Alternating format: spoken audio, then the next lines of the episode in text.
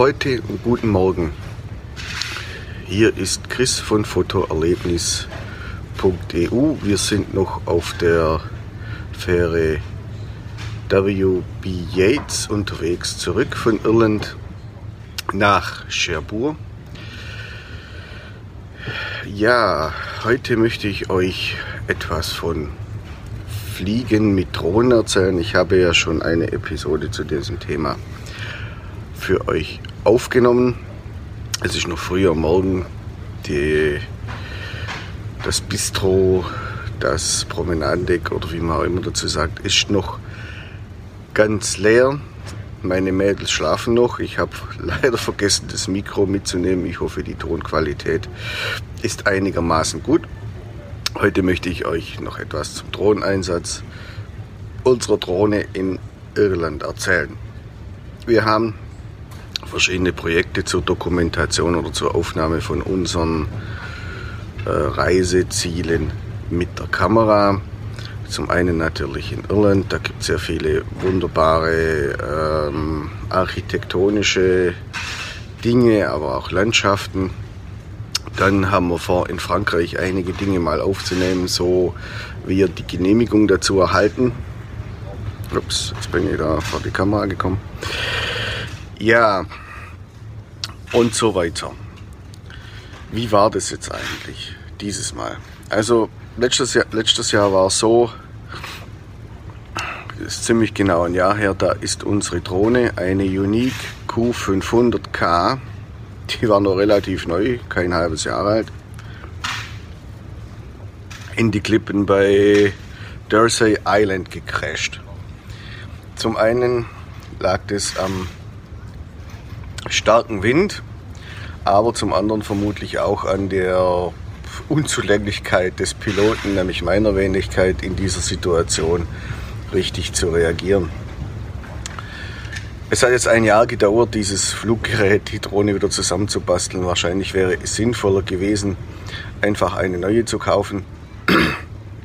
Aber es hat gezeigt, dass es vielleicht ganz sinnvoll wäre, oder dass es ganz sinnvoll ist, sein Fluggerät oder sein Arbeitsgerät auch wirklich gut zu kennen.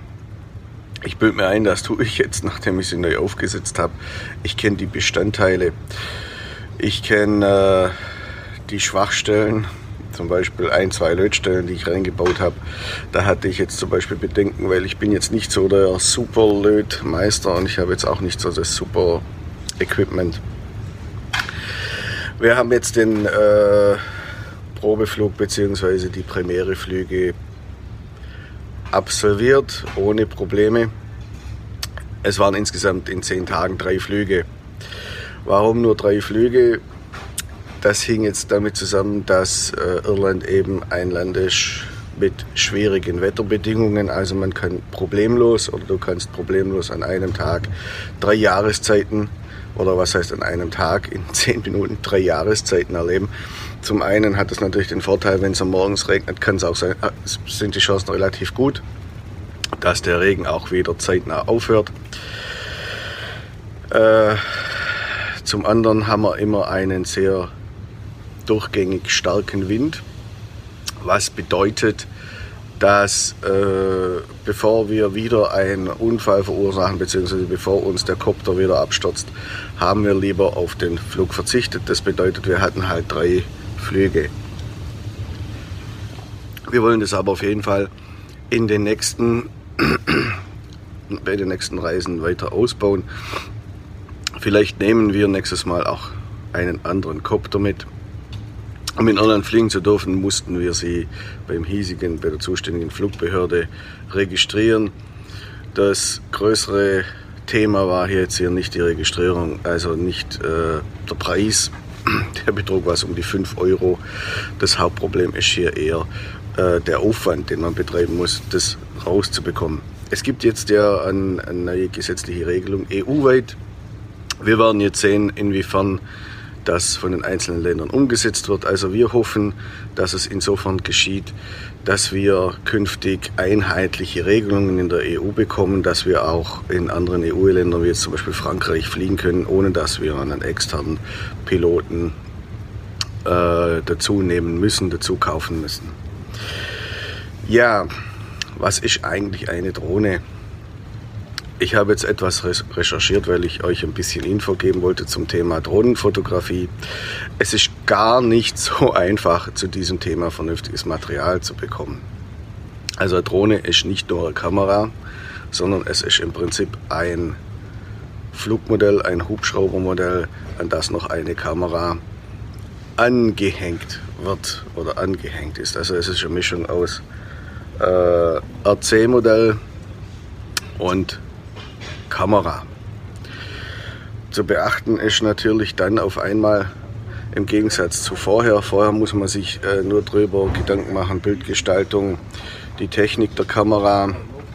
Jetzt muss man sich auf einmal noch Gedanken machen über Wind, über Wetter, äh, über äh, Grundlagen des Fliegens, über zusätzliche Gesetze. Darüber habe ich ja schon eine Episode gemacht über verschiedene Flugmodi, WLAN.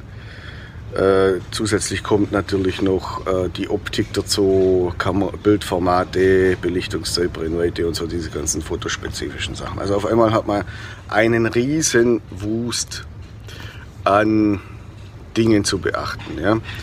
Und dann zusätzlich dazu, wie ich ja schon vorher gesagt habe, zu den Grundsätzen der äh, zu den Grundlagen, die man hat, fotografisch, fotografischer Art, habe hab ich jetzt natürlich auch noch viel weitere Dinge technischer Art zu beachten und auch rechtlicher Art und diese ganzen Geschichten.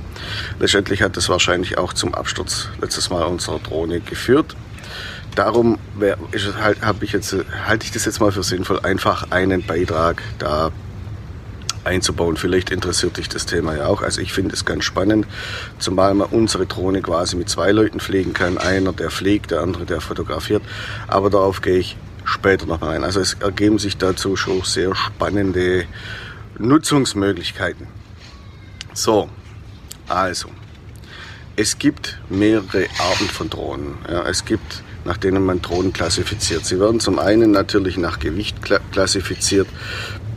Für diejenigen, die Drohnen fliegen, ist es allerdings bedeutend wichtiger, dass die Drohne im Prinzip nach der Anzahl der Propellern klassifiziert wird. Es gibt Quadrocopter, das was wir benutzen, die Unique Q500 ist ein Quadrocopter.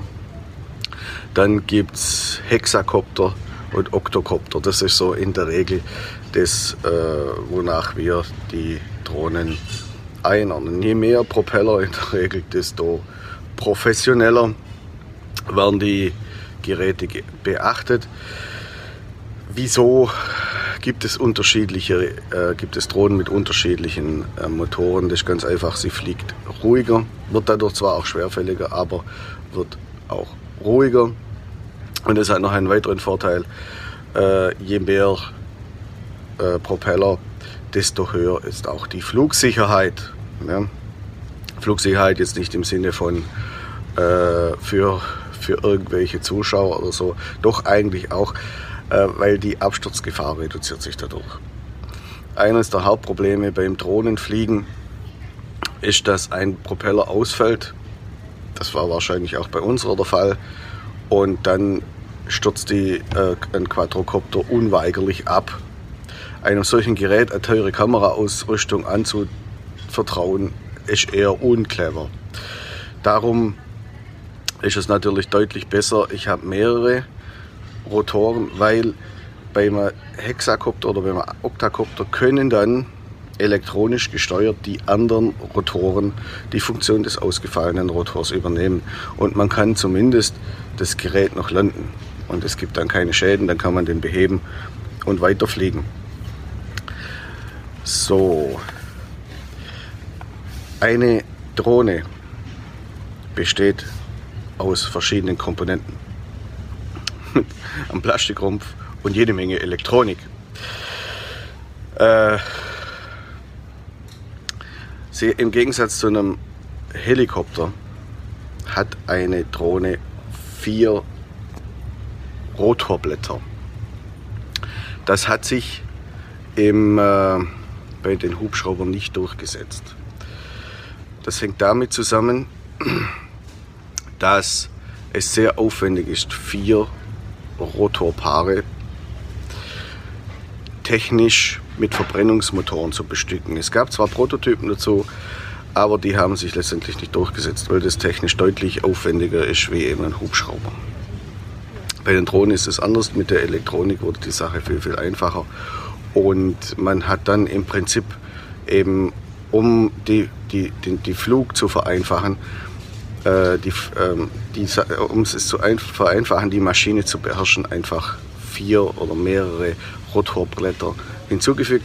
Das ist ja einigermaßen, ich habe immer wieder die Hand im Bild, weil ich das Handy halten muss und möglichst nah am Mund, damit ihr mich auch noch versteht. Ähm, die Rotorblätter ermöglichen einfach die vier einen ruhigeren Flug und technisch gesehen ist es also so einfacher zu steuern. Bei einem Hubschrauber, der hat ja, wie ihr wisst, zwei Rotorblätter, einen Hauptrotor oben, einen hinten, der die, einen kleinen hinten, der die Bewegung ausgleicht. Der Rotor oben kann sich bewegen, neigen und dadurch kommt dann der, die Flugsteuerung im Prinzip zustande. Das geht bei einer Drohne nicht, da funktioniert es im Prinzip anders. Ich habe vier, das wisst ihr ja, diese ähm, Rotorblätter und die Rotorpaare, äh, die, die Rotorblätter, die bewegen sich immer zwei in die gleiche Richtung und zwar unterschiedlich. Also die, die bewegen sich nicht alle rechts rum oder links rum, sondern wenn, dann bewegen sich ein Paar rechts rum, das andere links rum. Und dann, je mehr ich habe, quasi immer paarig. Ein Paar rechts, ein Paar links, ein Paar rechts, ein Paar links bis, zum, äh, bis ich acht Rotoren habe. Die Steuerung erfolgt ganz einfach in die Richtung, in die ich will. Da drehen die, die Propeller schneller oder langsamer. Soll die Drohne steigen, dann drehen sich die vorderen äh, Propeller schneller. Soll sie sinken, die hinteren. Soll sie nach rechts, die rechten, drehen sich die rechten weniger stark wie die linken und schieben die Drohne quasi um ihre eigene Achse. So funktioniert im Prinzip der Flug einer Drohne.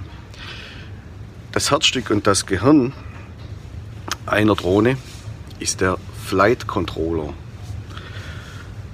Äh, ohne ihn wäre es nicht möglich, eine Drohne überhaupt zu fliegen.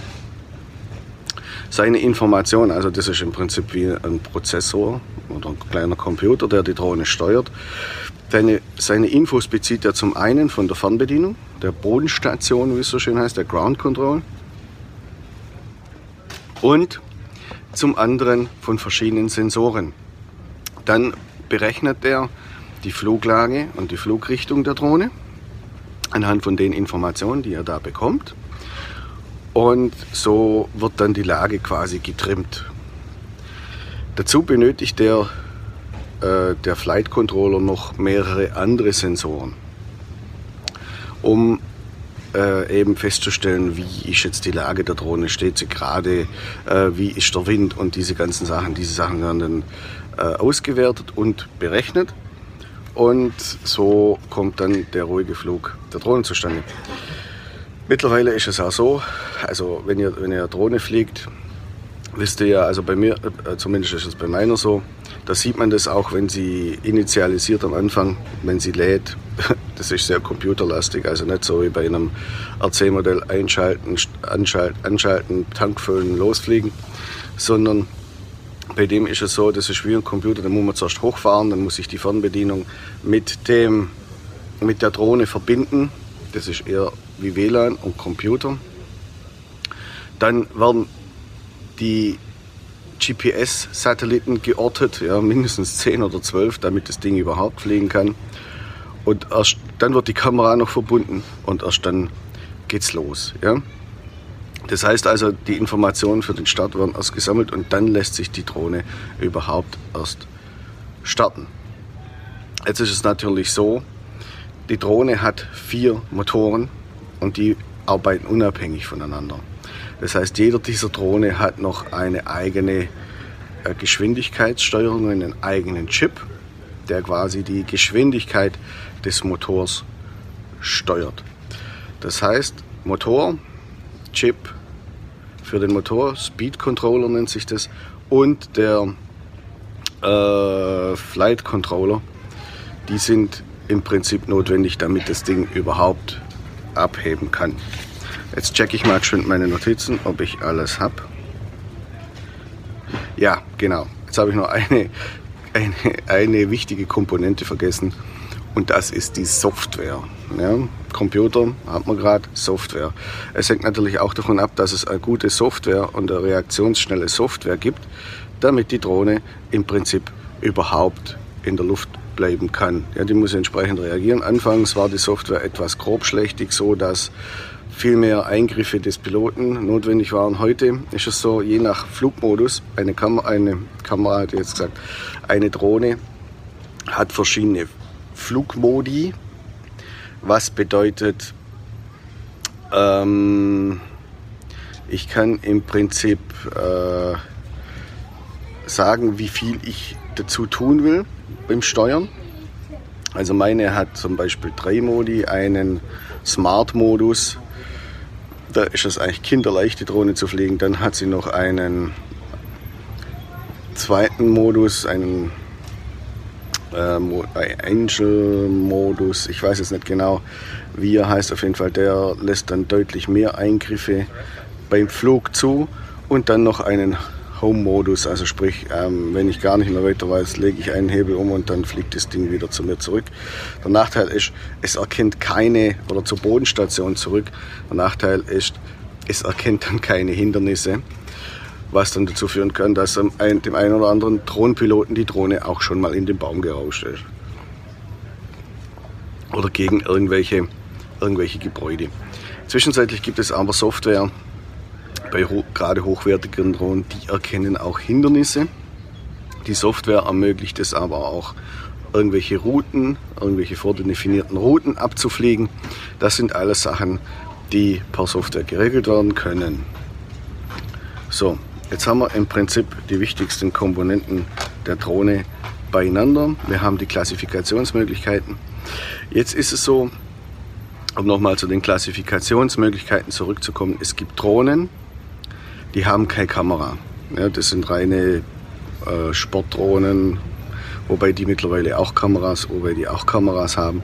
Aber es gibt Drohnen, die ähnlich wie Modellflugzeuge keine Kamera haben. Die fallen jetzt auch eher in den Hobbybereich. Und dann gibt es Drohnen mit Kamera. Ja? Kameras äh, oder Drohnen haben in der Regel eine Kamera. Professionellere Drohnen haben ein Gimbal. Ja, die verwenden ein Gimbal. Die sind nicht direkt, da ist die Kamera nicht direkt am Rumpf der Drohne angebracht, sondern in einer Vorrichtung, die quasi Bewegungen ausgleicht, die im Prinzip dafür sorgt, dass die Kamera immer in der Waagerechten liegt, dass es keine ruckartigen Bewegungen und Stöße gibt. Das ist ein Gimbal. Ein Gimbal gibt es auch für Handys mittlerweile, damit ihr quasi mit eurem Mobiltelefon fließende Bewegung hinkriegt. Ursprünglich stammt der, der Gimbal aus dem Filmbereich, ja, also so und waren viel, viel größer, nämlich ein Steadicam zum Beispiel, um eben sanfte Kamerafahrten und Bewegungen zu ermöglichen. Weil wenn ihr eine Kamera, eine ältere Kamera nehmt, die nicht irgendwie stabilisiert ist, also mit Software oder eben mit einem, mit einem ähm, technischen äh, Gimbal, ja, dann kommt es zu sehr, ähm, kann es zu sehr ruckartigen Bewegungen kommen. Jetzt hier ist es sogar so, da geht's, das ist auch schon ausgeglichen, darum geht es relativ langsam. Aber bei alten Kameras ist es so, dass es wirklich abgehackte Bewegungen gibt und das ist dann nicht schön. Darum wurde früher, wurden in der Filmindustrie dann sogenannte Gimbals entwickelt, die das ähm, sehr, die die Bewegungen ausgleichen.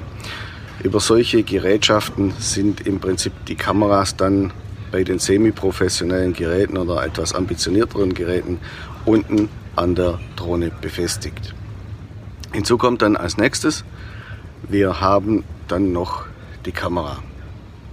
Bei meiner Drohne ist es eine Weitwinkelkamera mit einem Winkel über 100 Grad was dazu führt, dass wenn sie auch relativ weit über dem Boden ist, äh, nahe am Boden ist, dass, ich, dass es einen Eindruck einer ziemlich großen Höhe vermittelt. Ja, dass es sich, jetzt muss ich gerade kurz gucken,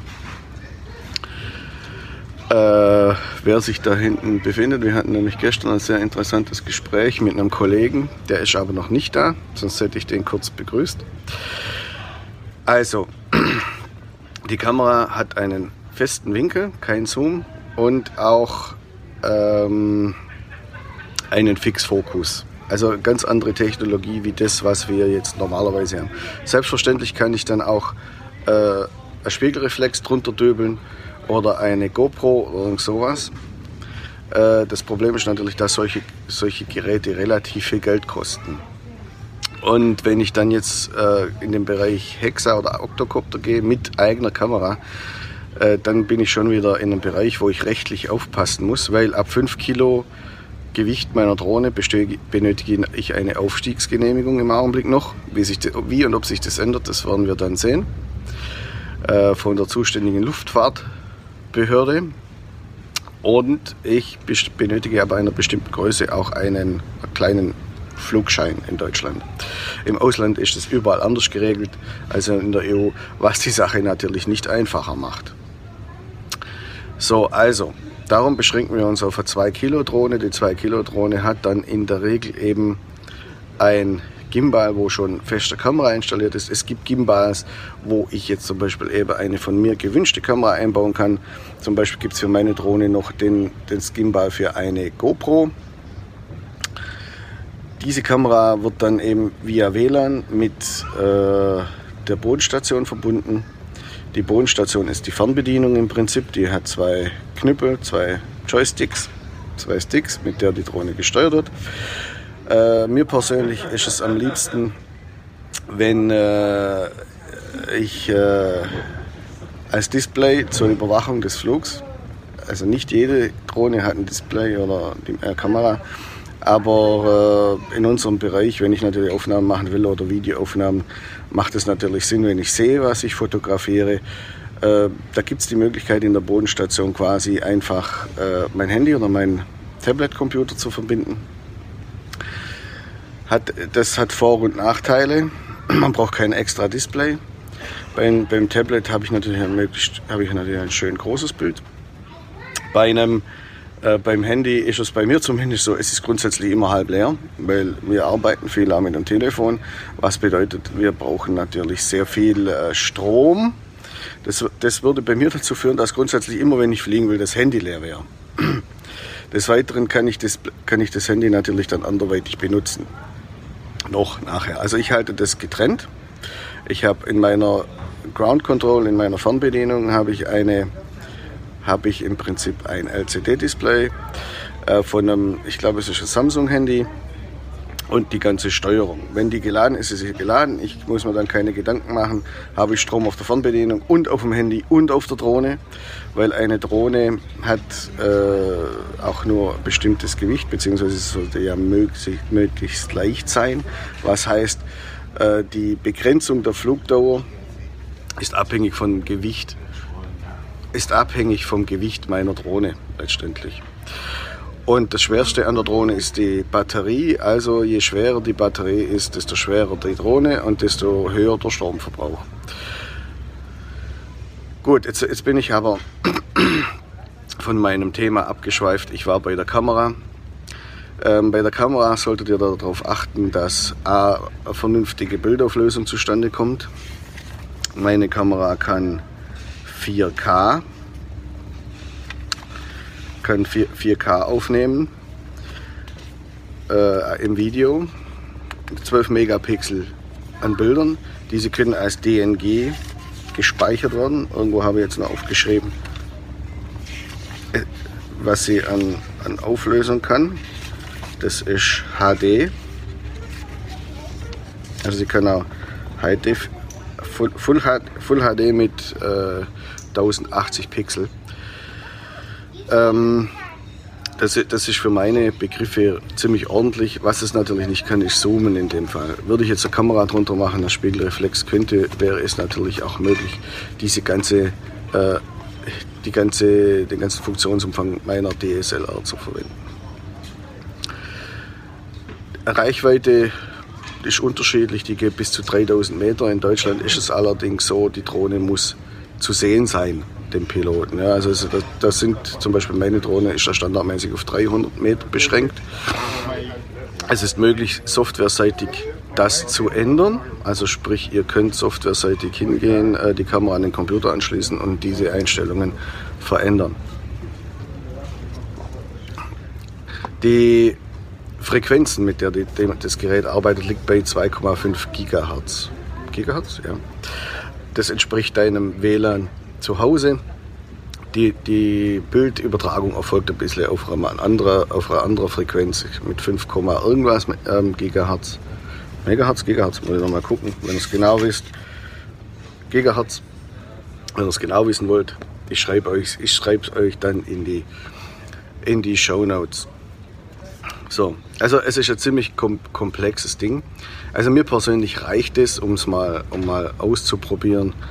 Ich muss jetzt nicht alle meine Objekte, die ich äh, auf Reisen aufnehme, in der Reisefotografie auch äh, in, äh, mit Tele aus der Luft fotografieren.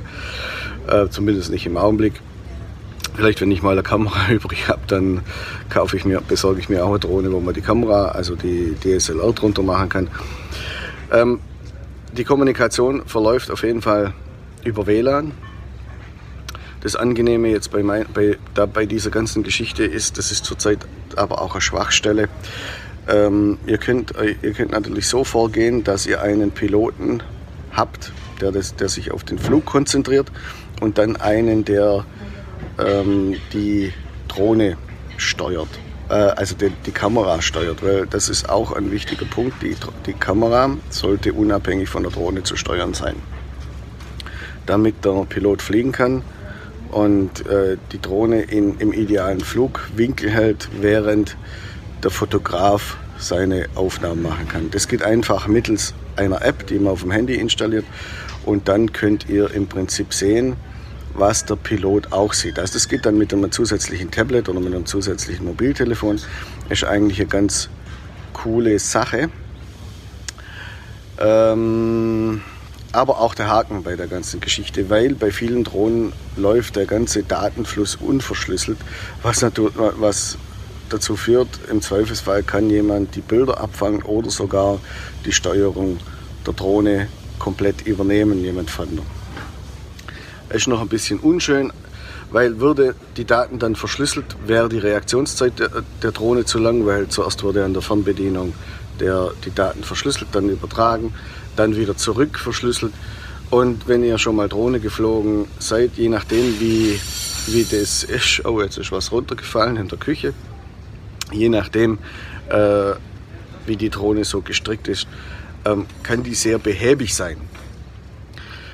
Da sind wir jetzt beim Verlust, Kontrollverlust über die Drohne. Sollte also kein Hacker sich der Drohne bemächtigen, sondern sie einfach mal außerhalb der Reichweite geraten oder aber äh, der Funk abbrechen, dann sollte die Drohne eine Funktion haben, die sie wieder heimholt. Das ist in Deutschland auch vorgeschrieben oder wird dann künftig vorgeschrieben sein, dass die Drohne ähm, eine automatische Heimkehrfunktion hat. Das haben wohl noch nicht alle Modelle.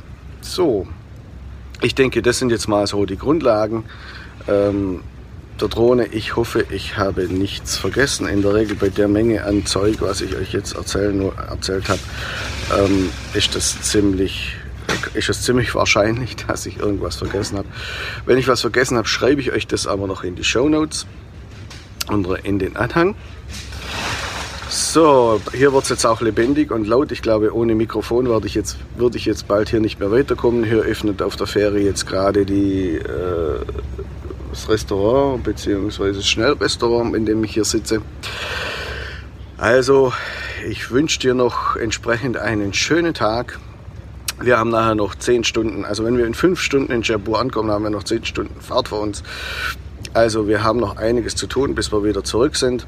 Dir wünsche ich aber trotzdem einen schönen Tag nach Deutschland und coole Shootings. Bis dann, dein Chris.